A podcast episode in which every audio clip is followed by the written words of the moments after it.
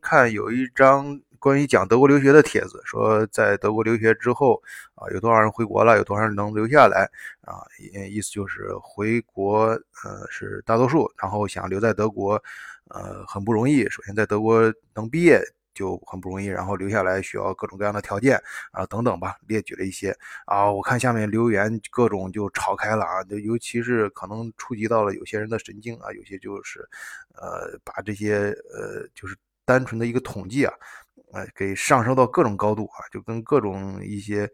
呃甚至给你上升到就是你评价这个国内国外这个生活环境什么乱七八糟的，呃就就。这反正咱听友都懂啊，就是各种给你给你升华，哎呀，就我觉得就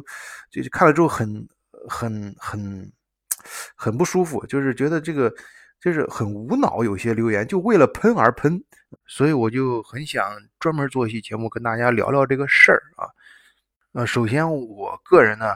呃，在德国已经。二十多年了，然后咱们德国视角的群也有十几个，然后我个人在其他的海外华人的群也有很多，呃，所以我是呃有大量的亲身经历和一些呃很真实的案例啊，所以我可以呃负责任考试是呃就是给大家说这个事实是存在的，就是毕业之后，哎呃都是先海投，哎各种简历啊什么的，哎然后留不下来，然后最最后。就选择啊回国，当然你对外说的话，各种说法都有啊，你可以找各种各样的原因嘛，你为什么要主动回国啊？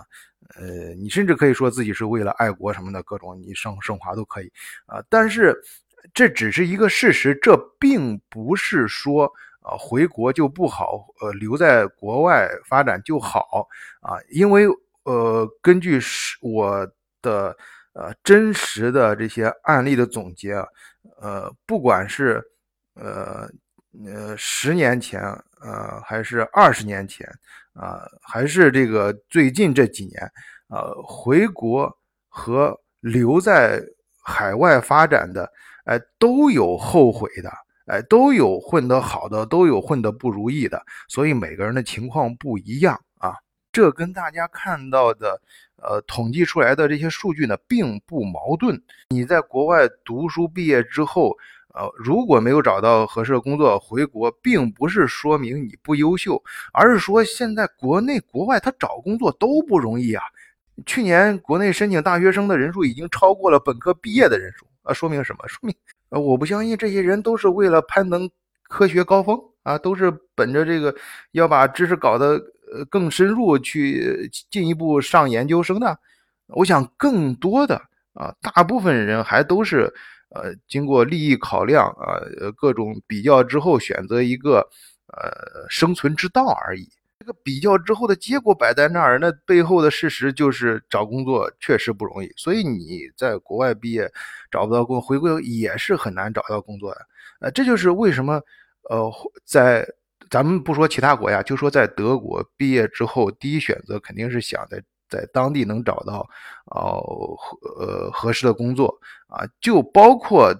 这咱们听友也有很多是家长啊，家长都会劝你，你在海外哪怕先混个两三年，就是积累一些工作经验再回国，因为你刚毕业回国之后，以现在国内的这个竞争的这个。呃，环境你回国还真不一定有什么优势，你不像二十年前、三十年前啊，你留学生回国好像是有什么自带光环啊。现在你回国，你跟国内毕业你相比，你真的很难说说你有多大优势。如果你不是什么名校、特别热门的专业的话，即便是你是名校还有热门专业，你如果是在呃海外工作几年，然后你带着资源回去，跟你是一个小白纯毕业生回去，那是天壤之别的待遇。因为现在国内企业用人都很现实，你一个小白进来，他还要培训你，还有要给你资源，而你是你带着海外的一些资源回去，那对他开开拓海外市场，或者是对他拿到一些资源就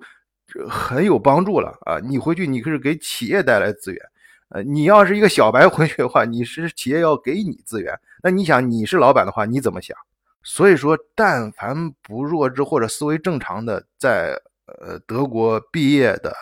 之后啊，都会先海投能找着工作的，或者能找着呃一些机会的，先干个两年几年的，然后再考虑是不是呃回国，或者甚至去其他国家发展。这只是一个存在的啊继承的事实，并不是说哪个好哪个坏啊。我再强调一点，以我亲身经历告诉你，就是回头看十年、二十年啊，甚至这短短的这几年啊，都有后悔的。不管选择哪条路，都有后悔的人，也都有成功的人。然后我看到这些留言呢，我其中最气愤的是什么呢？最气愤的是，嗯。就是很多人有有些人，他把这个事儿呢，简单的一些纯属事实这个事儿，给他上升到一个爱不爱国的高度，呃，这个是我最受不了的。尤其是类似的很多帖子的一些留言呢，因为我们有很多留在海外发展的中国人、华人，很多从事的工作其实都是跟中德，呃呃和中海外这些呃和经济商贸往来有关的一些工作，啊，就是。我们用实际行动在帮中国的企业做事儿，帮中国的一些呃资源在呃发挥更大的价值。我想这些比那些单纯趴在网上呃趴在键盘上在那儿噼里啪啦的呃说说那些话的人要爱国的多吧。